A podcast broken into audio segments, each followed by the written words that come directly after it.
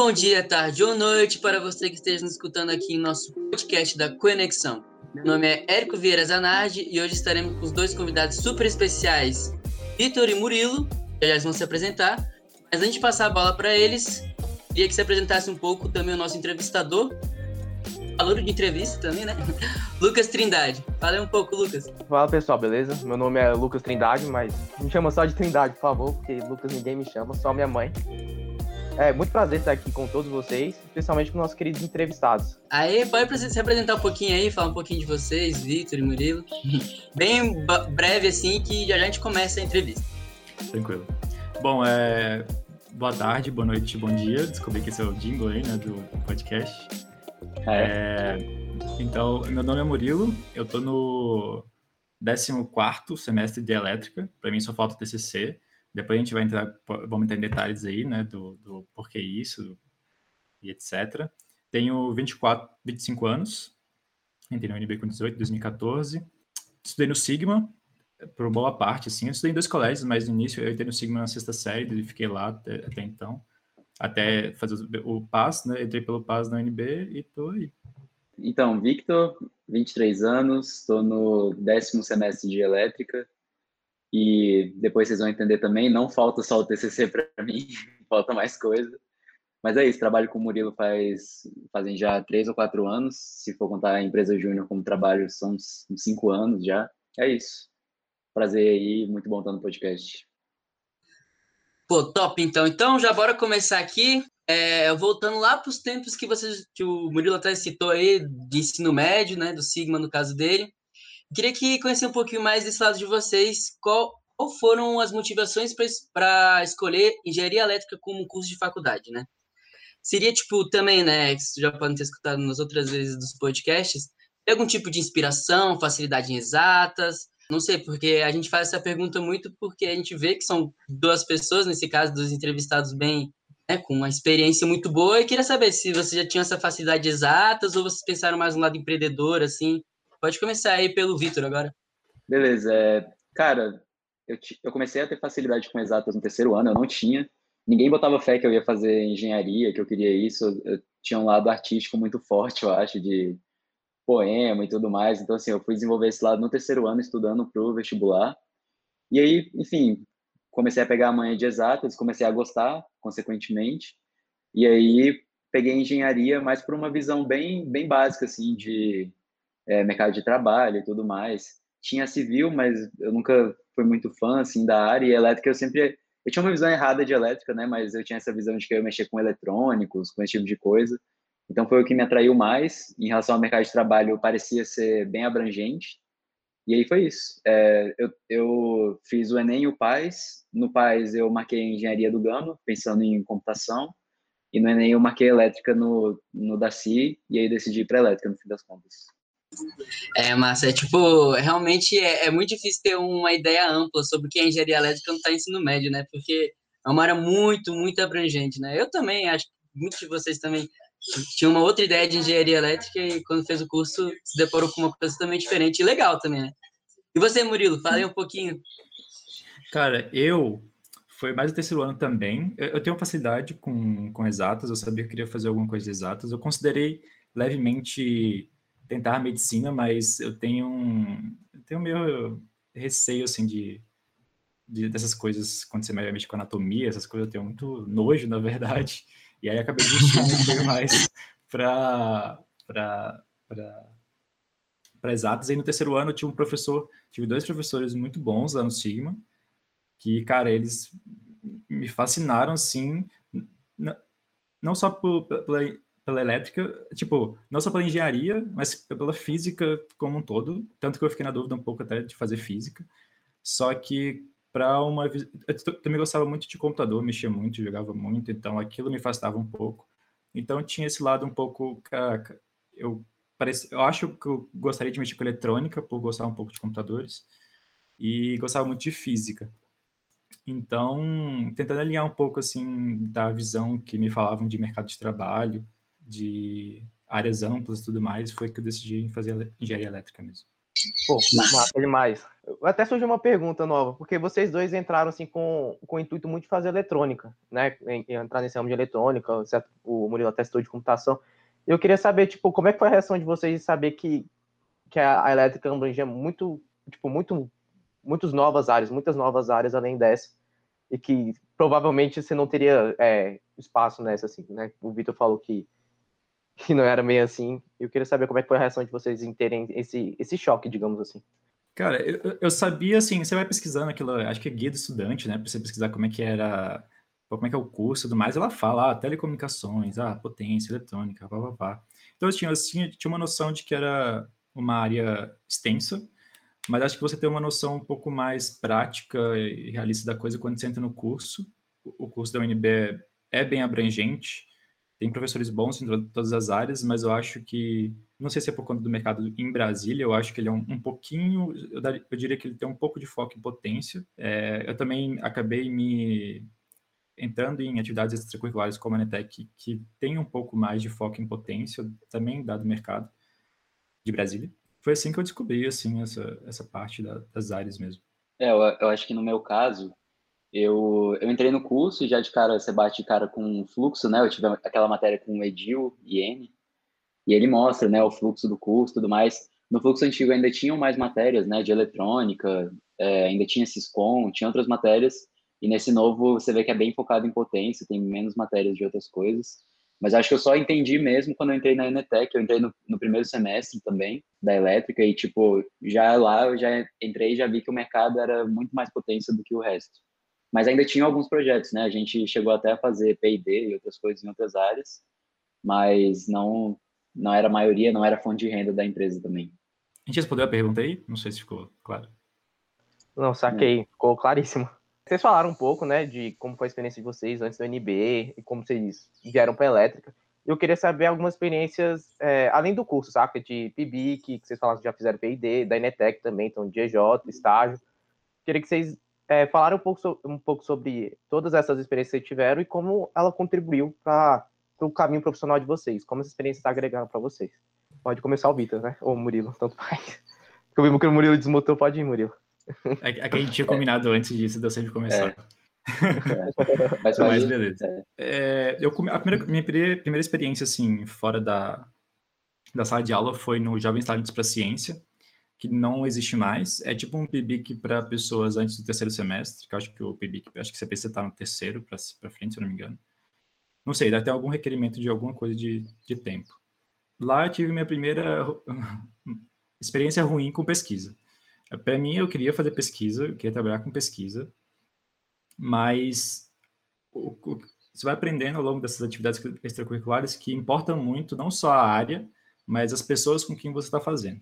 Então, assim, eu não acho que pesquisa, é, é, não descartei totalmente, não acho que é uma área ruim, mas as pessoas, a, pessoa, o professor com que eu fiz não foi, não é nem que ele não é um bom professor, ele é um ótimo professor, mas ele não tinha tanto tempo, ele faltava muitas reuniões, é, a gente tinha que estudar eletrônica, sendo que eu não tinha visto nem circuitos, então não entendia nada. Eu lembro que a primeira coisa que tinha no livro de eletrônica era um resumo de divisor de tensão, e aquilo não entrava na minha cabeça por nada, sendo que é uma coisa, se você vê circuitos, é muito simples. E é isso, assim, eu, aí eu, eu tentei o PIBIC depois, só que aí nesse foi basicamente a mesma coisa, e eu desisti no meio. Então, não, não cheguei a completar, e eu falei, não, eu não vou mais tentar pesquisa, eu vou tentar outra coisa.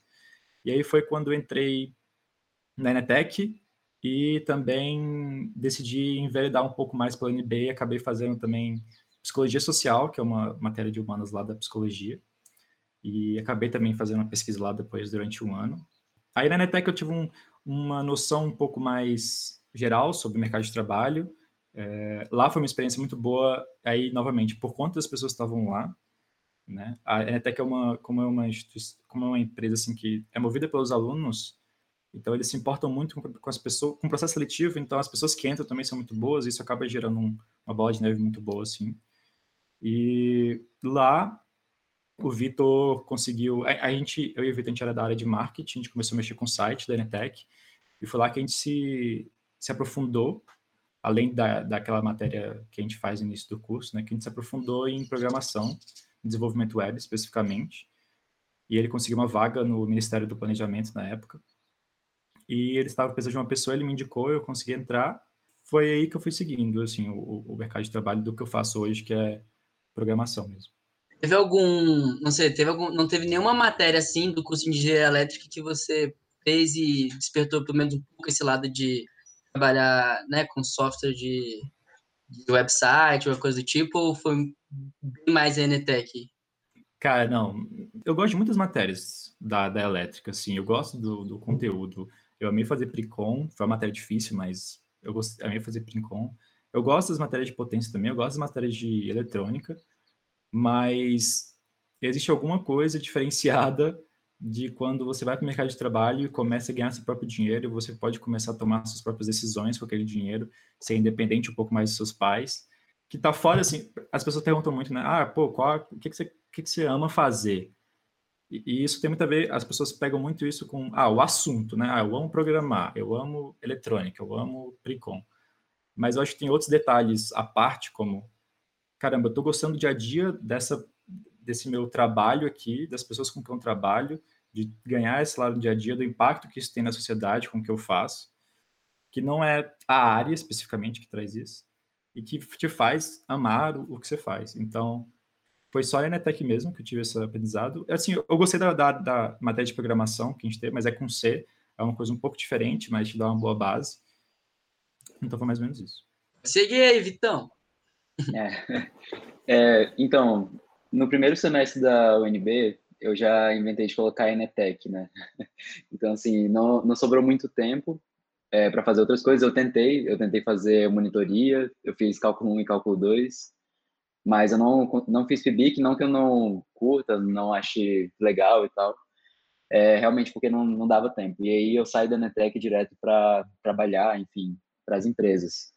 É, e fora isso, é, tem o estágio que o Murilo falou lá no, no Ministério no tempo era Ministério do Planejamento, né? Eu acho que não existe mais. Eu fiz o intercâmbio social também, mas eu acho que não não entra muito assim né, nessa questão de como eu cheguei na minha área.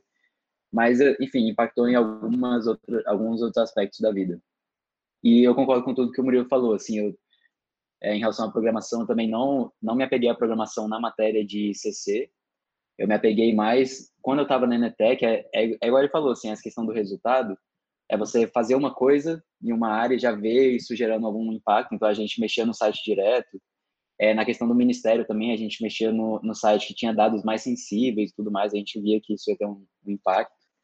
Então, acho que eu compartilho disso. Eu também nunca tive uma paixão por programar e tudo mais. E isso não surgiu em CC, e sim trabalhando no dia a dia, conhecendo.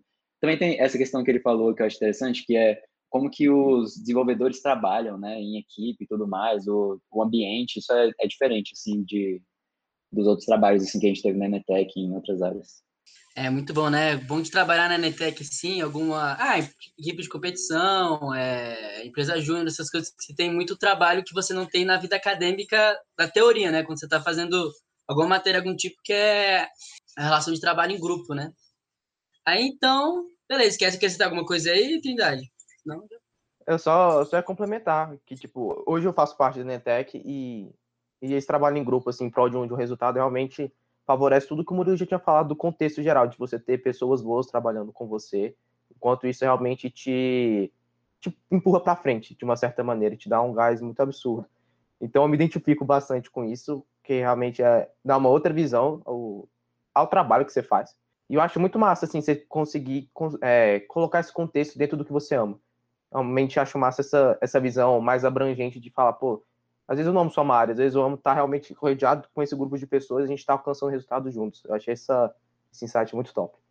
Massa. Aí, então, agora já seguindo, já seguindo mais, né? Agora chegando realmente na área né, profissional que vocês dois trabalharam, que a gente deu, como a gente falou, né? A gente deu uma, uma olhada na vida profissional de vocês e vimos que tem bastante realizações, desde empresa júnior, estágio, depois trabalhando no Ministério do Planejamento, né? A gente viu também trabalhando na, na Ultimicar, posteriormente na Fermento. É, a gente queria também saber, né? Sempre bom, né? Receber uma dica de quem já passou por tantas empresas assim, tantos estágios, é como é que é conseguir ser aprovado em tantos processos seletivos assim? Vocês têm geralmente uma calma assim, ou foi meio que indicado? Também queria que vocês falassem sobre essa experiência de tudo que já vocês fizeram profissionalmente e fizeram vocês crescerem para trabalhar onde vocês estão agora? Tá, é, a primeira pergunta, então, cara, é uma parada muito importante que talvez as pessoas acho que têm uma dão uma certa importância, mas talvez não tanta, é o network. Então, o contato que você faz com as pessoas na universidade é muito importante. Além do fato de você, tipo, você não necessariamente precisa pensar que você tem que fazer networking, assim, para sua vida profissional, pensar nas pessoas assim, mas, tipo, faça amizades, é, mande bem naquilo que está fazendo, independente do que está fazendo com as pessoas, seja uma referência de que as pessoas queiram trabalhar com você. Eventualmente, é, para mim, foi o caso de tra ter trabalhado com o Vitor, e eu, então, assim, acho que ele vai poder falar um pouco melhor de como que é dar a cara, porque eu acho que foi ele que deu a cara à tapa e, e passou nesses processos seletivos, é, e na, no Ministério do Planejamento, na Ultimicar e na Fermento, eu fui indicado pelo Vitor. Então, assim, ele tem muito mérito pelo, pelo, de eu ter entrado. Assim, claro que eu passei por uns testes, por umas conversas, por, por umas entrevistas. Ter um network é muito importante, porque as pessoas que estão dentro da, lá, lá da empresa, os gestores, se eles já gostam de uma pessoa que está trabalhando lá, eles vão querer chamar uma pessoa que essa pessoa indique, porque já sabe que vai conseguir trabalhar naquele ambiente, do que ter que passar a conhecer uma nova pessoa do zero, sem indicação nenhuma, sem nenhuma recomendação. E esse é um processo muito mais desgastante, toma mais tempo, é mais ou menos isso. Em relação à segunda pergunta, cara, eu tenho que pensar nessa segunda pergunta ainda. Não, Relaxa, enquanto isso o Vitor vai, vai falando então. Valeu. Beleza. É, sobre a primeira pergunta, Tipo assim, eu realmente assim, eu indiquei o Murilo, mas foi mérito dele ter entrado, tipo, ele teve que fazer testes, entrevista. E inclusive passar por pelo mesmo processo que eu passei, por exemplo, de passar um mês na empresa e sendo testado diariamente ali para ver se se colava. E muito do que eu conquistei também é porque eu indiquei o Murilo e trabalhei com o Murilo, porque ele sempre me ajudou muito, a gente trabalha muito bem junto se ajuda, quando dá perrengue em questão de aplicação, a gente se ajuda, então isso é, é meio que um, uma coisa, uma via de mão dupla. Sobre dar as caras em entrevista, cara, começou na Enetec, foi o, acho, o momento mais tenso da minha vida. Cara ali de 17 anos entrando naquela, para mim Enetec, assim, para quem entra na elétrica assim, é uma coisa gigante. E é gigante realmente. Foi incrível assim a entrevista, foi o Guerra que me entrevistou Guerra e a Luísa, não sei se vocês conhecem, mas ela também fazia elétrica no tempo. Eu estava muito nervoso e tudo mais, tentando me soltar, e eles perceberam isso e decidiram me dar uma chance. Isso tá no laudo lá, eu li depois.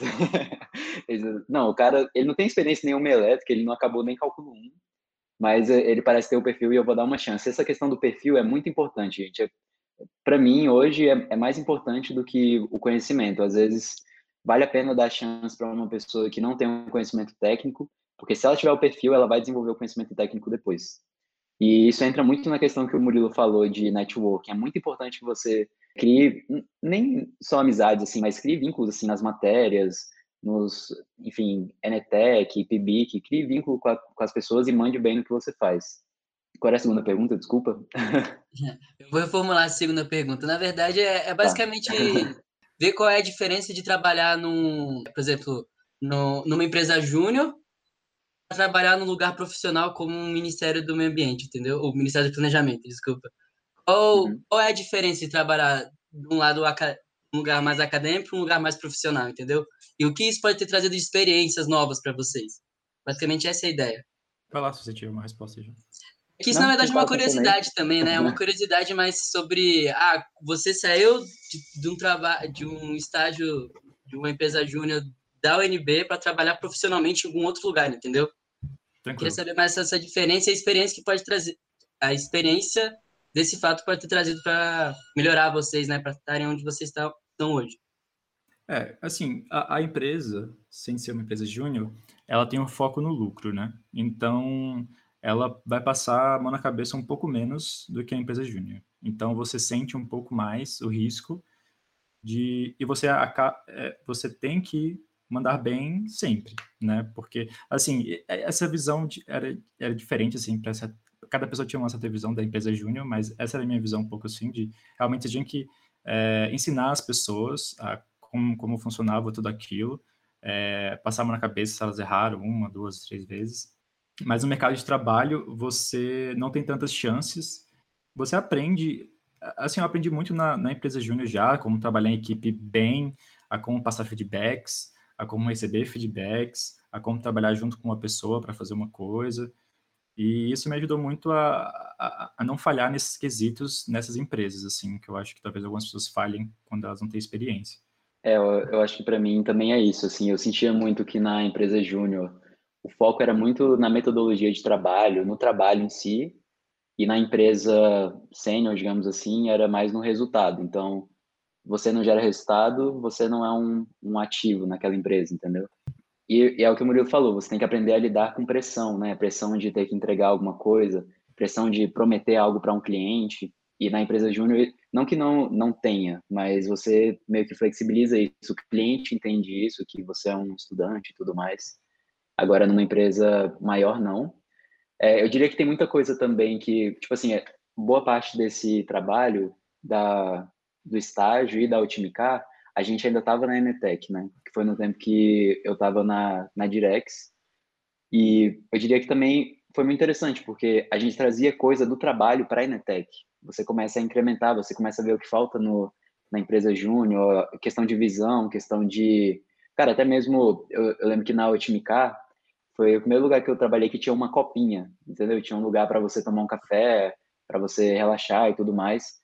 E eu lembro que na Enetec não tinha isso. Aí eu e o Ferreira, não sei se vocês conhecem ele, a gente montou uma copinha numa sala que era um depósito lá. E hoje tem um sofazinho lá, tem cafeteira, não sei o quê. Então isso vem muito assim da, da via contrária, digamos. Mas acho que tem mais a ver com isso mesmo, com a pressão que você tem que lidar e que você tem que mandar bem. Beleza. Pode, pode continuar aí, Lucas. Não, tranquilo. É, só complementando, o Vitor disse Direx para quem, quem não era Detec, talvez não seja acostumado, acostumado com o termo, quer dizer que ele era diretor, fazia parte da diretoria da, da empresa. Eu achei massa, porque eles compararam, dá para fazer uma comparação com, com futebol, tá ligado? Tipo, como se a empresa júnior fosse a base e quando você fosse pro profissional, você fosse realmente uma empresa sênior, assim, que você tá sendo realmente lapidado lá dentro. Inclusive, sou Ferreira, pô, Ferreira é um grande amigo meu, velho. A gente é do mesmo semestre e tal, a gente já passou altos perrengues juntos, então, Ferreira é um querido voltando então para o nosso querido pro papo, né, pro podcast. Eu, eu, sei que vocês dois foram de marketing, então a chance de vocês fazerem o marketing tanto da Fermento do, quanto, das, quanto da profissão de vocês. então a gente queria saber o que, que a Fermento faz, qual é a função da Fermento e qual a função de vocês lá dentro. E o que, que vocês fazem também de na prática mesmo. Beleza. Então, assim, a gente trabalha no marketing na Netec, a gente se identificou bastante porque eu acho que o Vitor já tinha essa vibe mais artística, mais criativa. Isso, o marketing puxa um pouco de você. Eu também tinha um pouco e acho que aprendi com o próprio marketing. E eu acho que isso ajudou a gente a se dar bem com a empresa, porque quando você entra numa empresa que você vai fazer programação, mas você entende do business da empresa já, porque você já passou por aquilo, você é mais valorizado também. Então, a, a gente iniciou na Fermento, que, era, que é uma empresa de... é uma agência de, de marketing, então, o que ela faz é basicamente servir outras empresas para trabalhos mais complexos de comunicação. Sabe, não é só fazer ah, uma artezinha para você botar no Facebook, é mais ah, como fazer uma campanha aqui de estimular as pessoas a saírem de casa para caminhar junto com patrocínio, não sei o que e tudo mais. Então, e aí a gente trabalhou nesse início lá, fazendo aplicativos que estavam integrados nessas campanhas, né? Então, às vezes, é, uma proposta de comunicação que eles recebiam envolvia fazer um aplicativo para um evento da empresa. E a gente começou assim. Aí, com o passar do tempo, os donos lá criaram uma startup lá dentro chamada Fun Projects, que é onde a gente está atualmente. Então, são os mesmos donos, é, e lá eles têm um foco maior em criar uma plataforma de gerenciamento de comunidades. E é, e é, isso, eles têm uma visão, assim, de de tentar substituir agências no futuro é, por, uma coisa mais automatizada ali numa plataforma, e é isso que a gente trabalha hoje em dia lá na, na Fan Project, na verdade. Pô, bacana. Você pode acrescentar aí, Vitor. É porque vocês falaram que deram uma stalkeada boa na gente, mas o, acho que a última vez que a gente atualizou o LinkedIn ainda era Fermento. Mas hoje a gente já está trabalhando diretamente com a Fan Projects, né? Eu sou sócio da Fan Projects, o Murilo também. A gente estava lá desde o começo, desde a primeira linha de código. Então é uma plataforma bem legal, assim, para você manter uma comunidade ou criar uma comunidade sua, se você tiver uma pequena ou média empresa. você tem toda a carga de experiência do, do Edu e do Grilo, que são os fundadores da Fermento, que fundaram a Fan Project também. Você tem toda a experiência de marketing deles nessa plataforma. Então, ela é uma plataforma que centraliza vários serviços, serviços de e-mail, de divulgação, de campanha de publicidade, de evento, de venda de produtos, venda de serviços, consultoria. Ela faz meio que tudo ficar mais fácil para você nesse sentido, com a experiência desses dois caras que são da Fermento, o Edu e o Grilo. E é isso. A gente trabalha hoje diretamente com, com o código da plataforma, né? A gente montou a plataforma, montamos o, os apps que, que vieram de clientes da plataforma e fora também. Então, é bem nessa pegada. É, se eu puder acrescentar também, assim, então, só para falar um pouco mais especificamente o que a gente trabalha, né? A gente trabalha com desenvolvimento web lá, então tem a parte do front-end, do back-end e da infraestrutura. E aí a gente montou tudo isso, né? O front-end é mais aquilo que o usuário está vendo ali, é aquela plataforma, é o site, que ele interage, que ele cria a comunidade lá na plataforma. O back-end é onde está toda a regra de negócio, né? Onde acontece o cadastro, o banco de dados. Na verdade, ele faz essa interação, né? Com o que o usuário faz para cadastrar no banco de dados. E isso aí, a, parte do back-end é a parte um, um, pouco que faz um pouco mais, parece um pouco mais com C. A gente usa JavaScript lá, mas a gente usa JavaScript para tudo.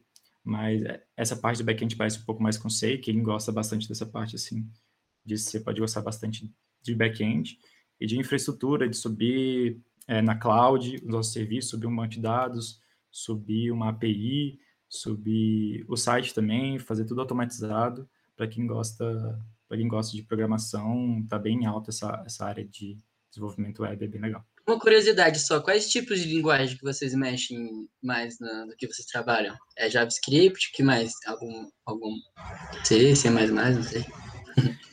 Então, é, a linguagem em si é só JavaScript, o que é um... É, o, o, o ecossistema hoje de JavaScript está muito rico, está muito cheio de ferramentas. Então, assim, a gente usa JavaScript no front e JavaScript no back.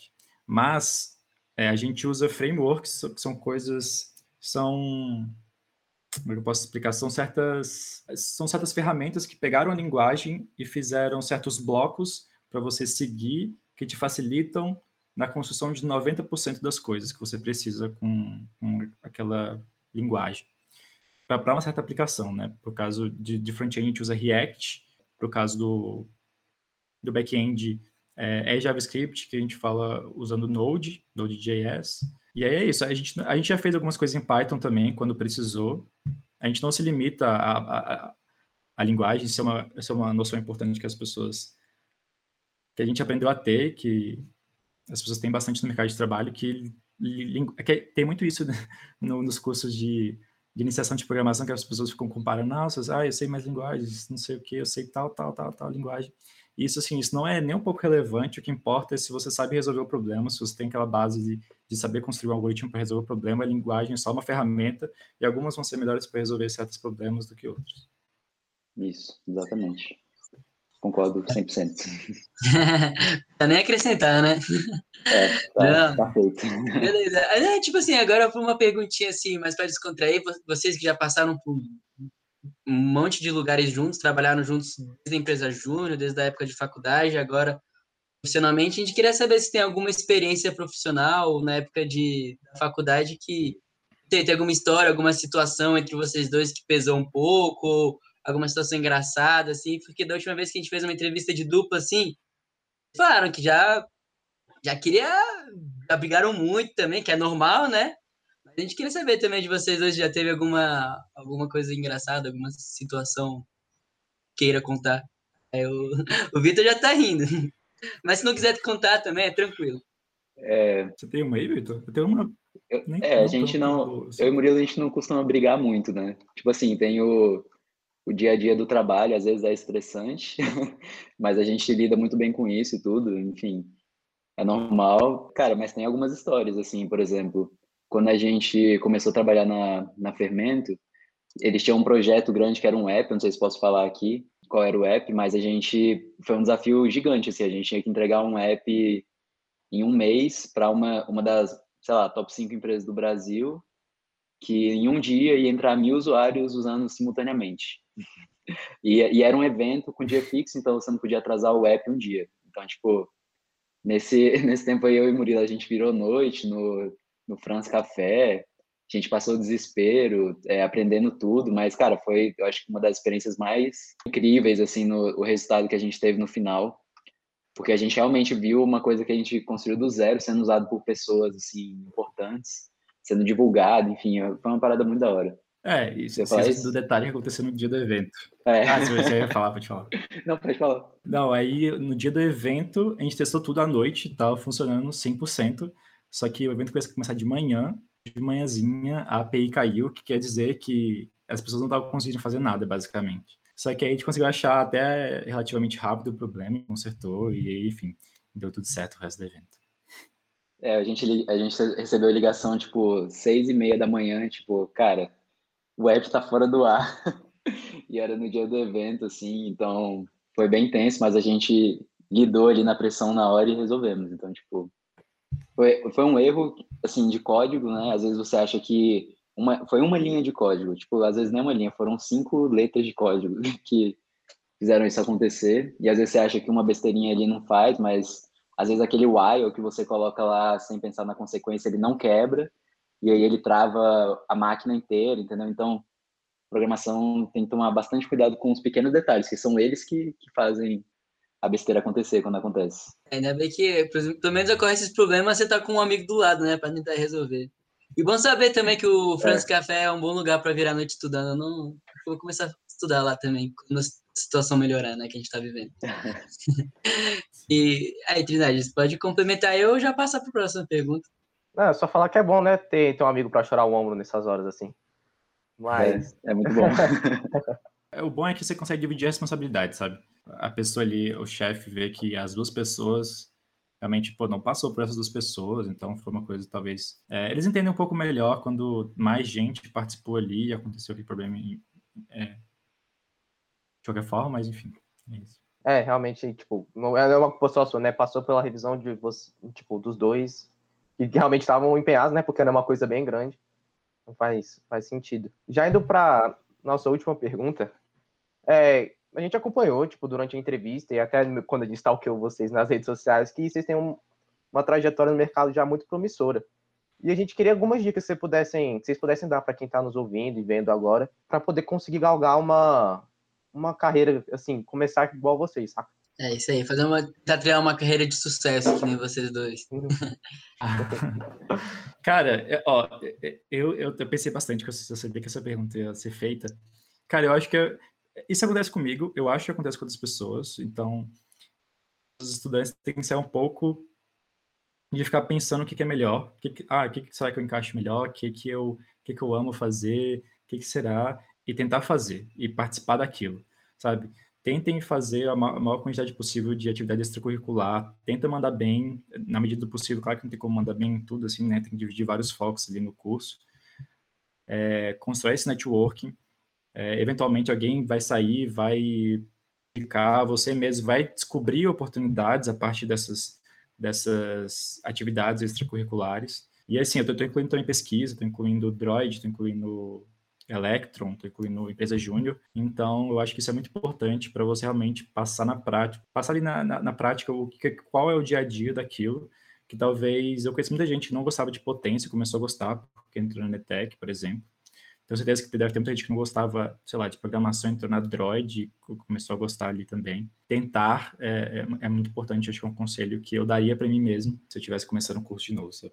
É, eu acho que está bem nessa pegada. Primeiro semestre do curso eu tentei, né, NETEC, né, então eu acho que é questão de você dar a cara a tapa. Eu acho que se você entra numa empresa júnior, principalmente, você começam a surgir algumas oportunidades de processos seletivos que tem algumas empresas que preferem pessoas que estão em empresas juniores e tudo. Você começa a dar cara a tapa em processo seletivo, né? Durante a Netec eu fiz vários, né? Da impressão que, que ah, passou no Ministério, não sei o quê, mas na verdade a gente fez vários processos seletivos lá dentro, em algumas empresas, até passar e até descobrir o que queria fazer. Eu acho que é isso, não tenha medo de dar cara a tapa, seja sincero com, com o seu empregador, tipo, com a expectativa dele, dê o seu melhor.